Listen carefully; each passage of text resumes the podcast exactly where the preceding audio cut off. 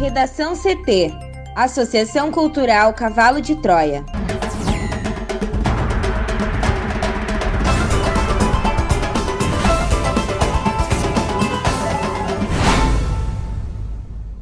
Agora, no Redação CT. Candidatos de Porto Alegre já arrecadaram quase 9,4 milhões de reais. Legalização de jogos de azar vira bandeira no Senado para o Renda Cidadã. Em plebiscito histórico, chilenos decidem acabar com a Constituição de Pinochet. FIES reabre inscrições para vagas remanescentes a partir desta segunda-feira.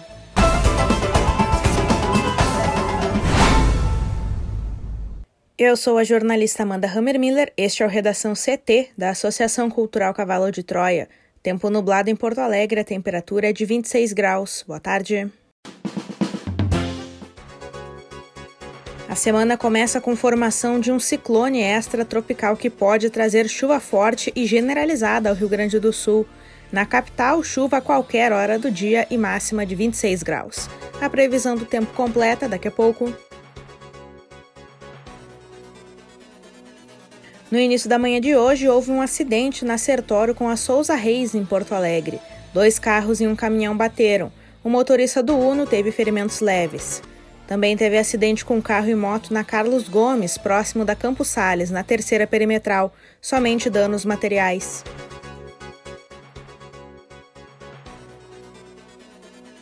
Candidatos de Porto Alegre já arrecadaram quase 9,4 milhões de reais. Mais detalhes com a repórter Juliana Preto. Os candidatos à Prefeitura de Porto Alegre juntos arrecadaram quase 9,4 milhões de reais.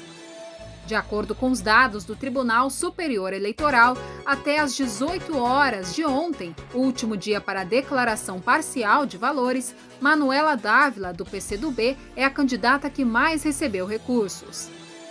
A sua receita era de mais de 2,7 milhões de reais, superando em mais de um milhão a segunda candidatura com mais doações, a de Juliana Brizola, do PDT, com 1,6 milhão.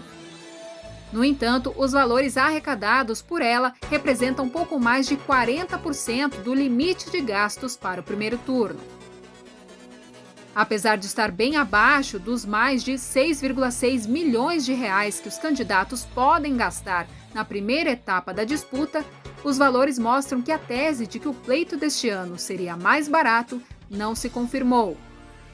Por exemplo, em 2016, as nove candidaturas juntas e contabilizando ainda o segundo turno somaram em arrecadação 7,7 milhões de reais.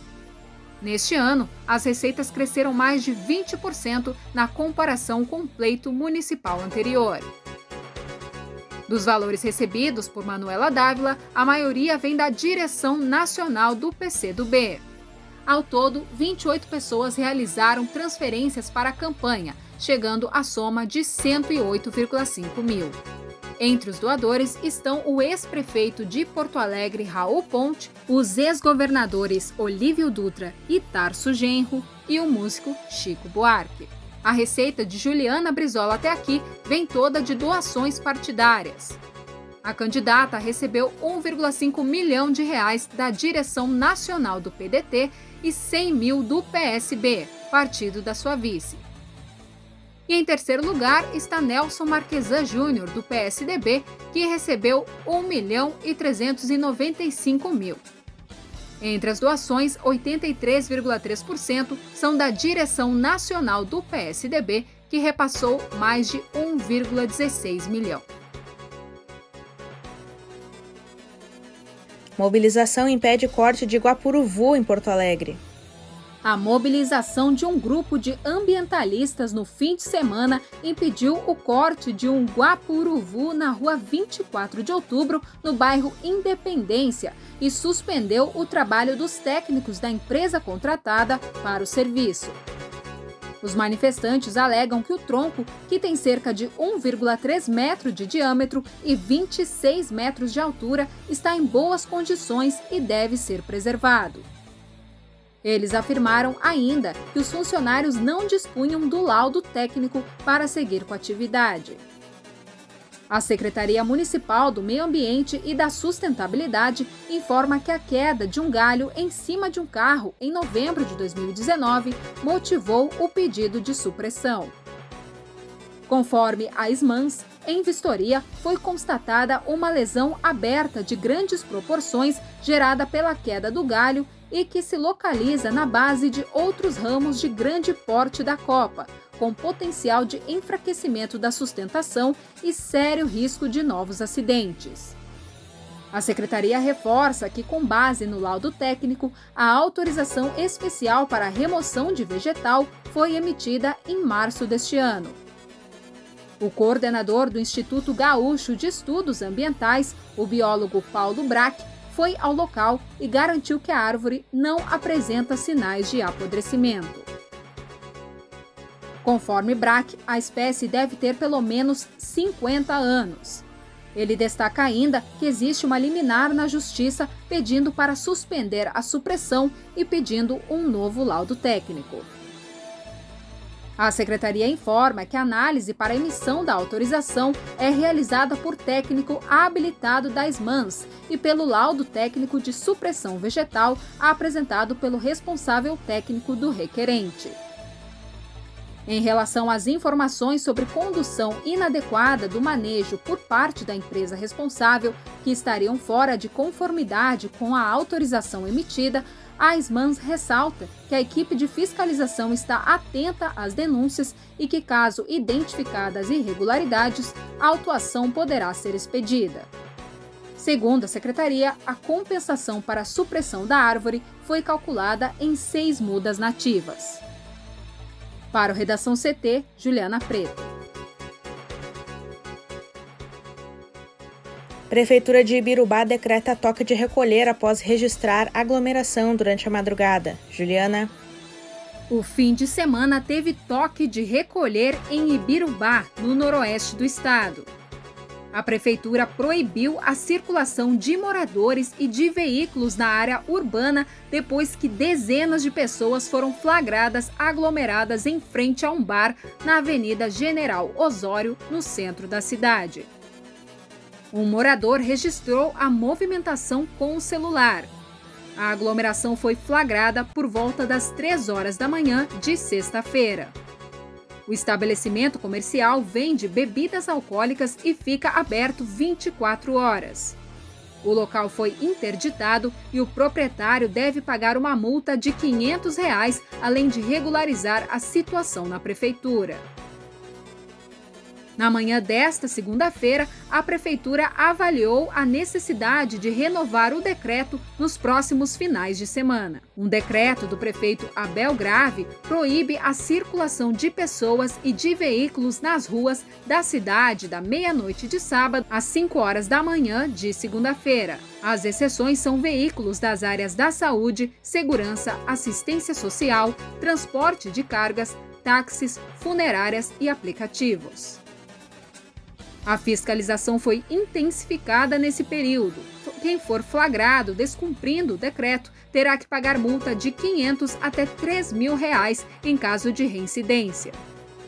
Já para casos de estabelecimento comercial, além da multa, terá o alvará cassado.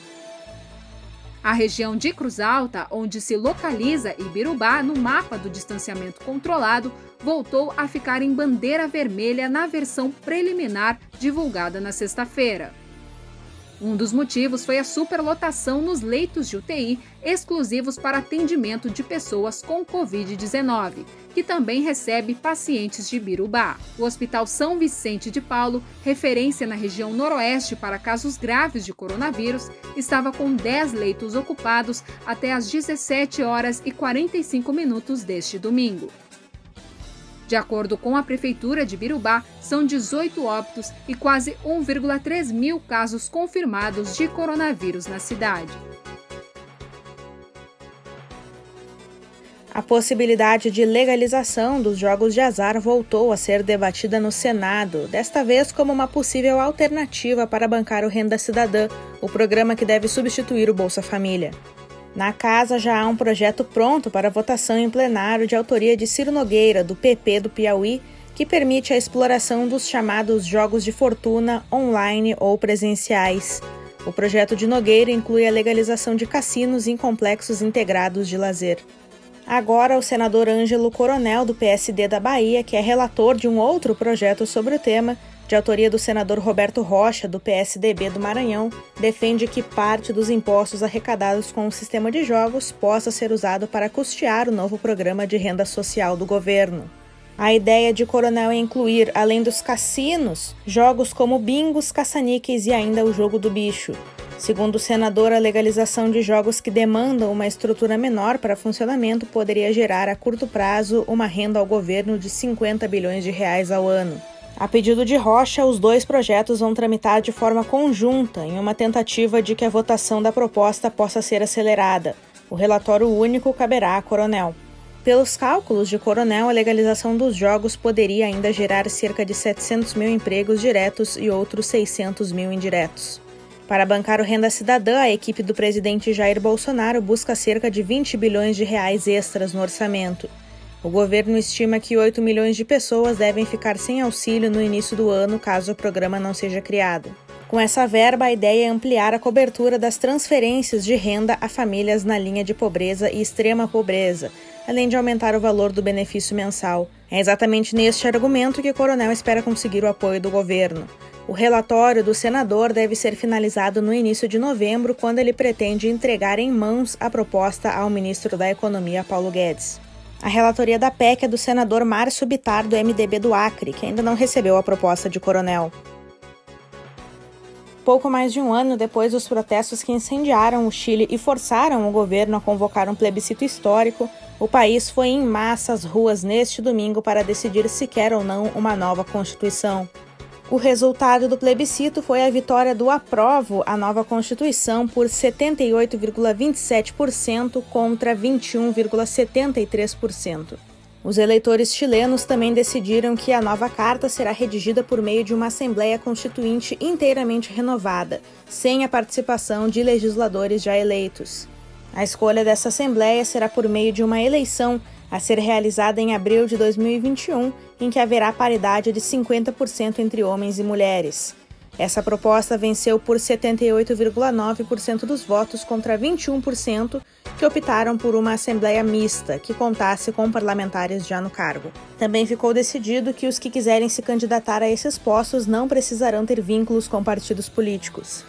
O presidente Sebastião Pineira declarou que a votação marca o princípio de um processo constituinte ele disse ainda que faria de tudo para impulsionar uma nova Constituição em que estejam refletidos os valores e princípios que marcam a alma da sociedade chilena, que reconheça e proteja os cidadãos de abuso e de discriminações, que reforce o Estado de Direito, a justiça e igualdade. Com o resultado, houve festejos em diversos pontos do país. Uma pesquisa do Instituto Três Quintos, divulgada na sexta-feira à noite, indicava que a mudança de Constituição seria aprovada por 69% dos eleitores e que a preferência por uma Assembleia Constitucional inteiramente nova era de 57% dos eleitores. No Redação CT, agora a previsão do tempo com Juliana Preto. Depois de dias quentes e secos, o tempo vai mudar no Rio Grande do Sul nesta segunda-feira. A madrugada foi de chuva no oeste do estado, mas uma frente fria associada a um ciclone extratropical deve provocar pancadas em todas as regiões até o fim do dia. De acordo com a SOMAR Meteorologia, a chuva será em grande volume, com risco de enchentes, deslizamentos, trovoadas e até granizo. Na região central e no oeste, as rajadas de vento podem chegar a 80 km por hora. Entre a noite de hoje e a madrugada de terça, os ventos também serão fortes na Serra, no litoral norte e na região metropolitana. O mar fica agitado no litoral, tanto no sul quanto no norte. Em Capão da Canoa, as ondas podem chegar a 2,1 metros de altura. Já em Rio Grande, podem chegar a 2,5 metros. A temperatura ainda fica elevada hoje, com máxima de 27 graus em Porto Alegre. mas a previsão é de que o termômetro caia um pouco na terça-feira. Obrigada, Juliana. Vamos para o bloco de educação. Estudantes interessados no FIES, o Fundo de Financiamento Estudantil, devem acessar a partir desta segunda-feira o site do programa para fazer a inscrição para as vagas remanescentes.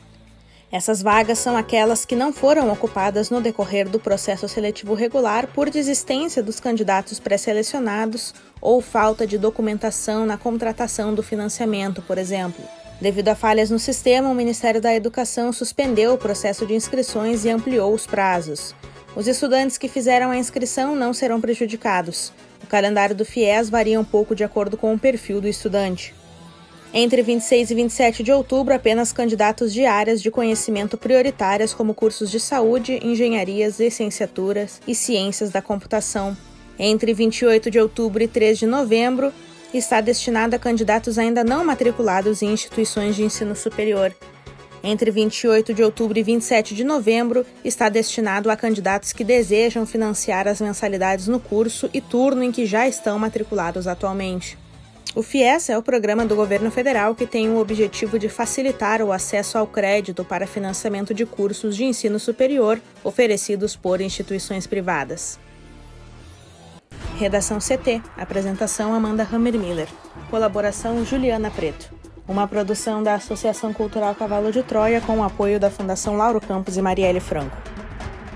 Próxima edição amanhã, a uma hora. Boa tarde.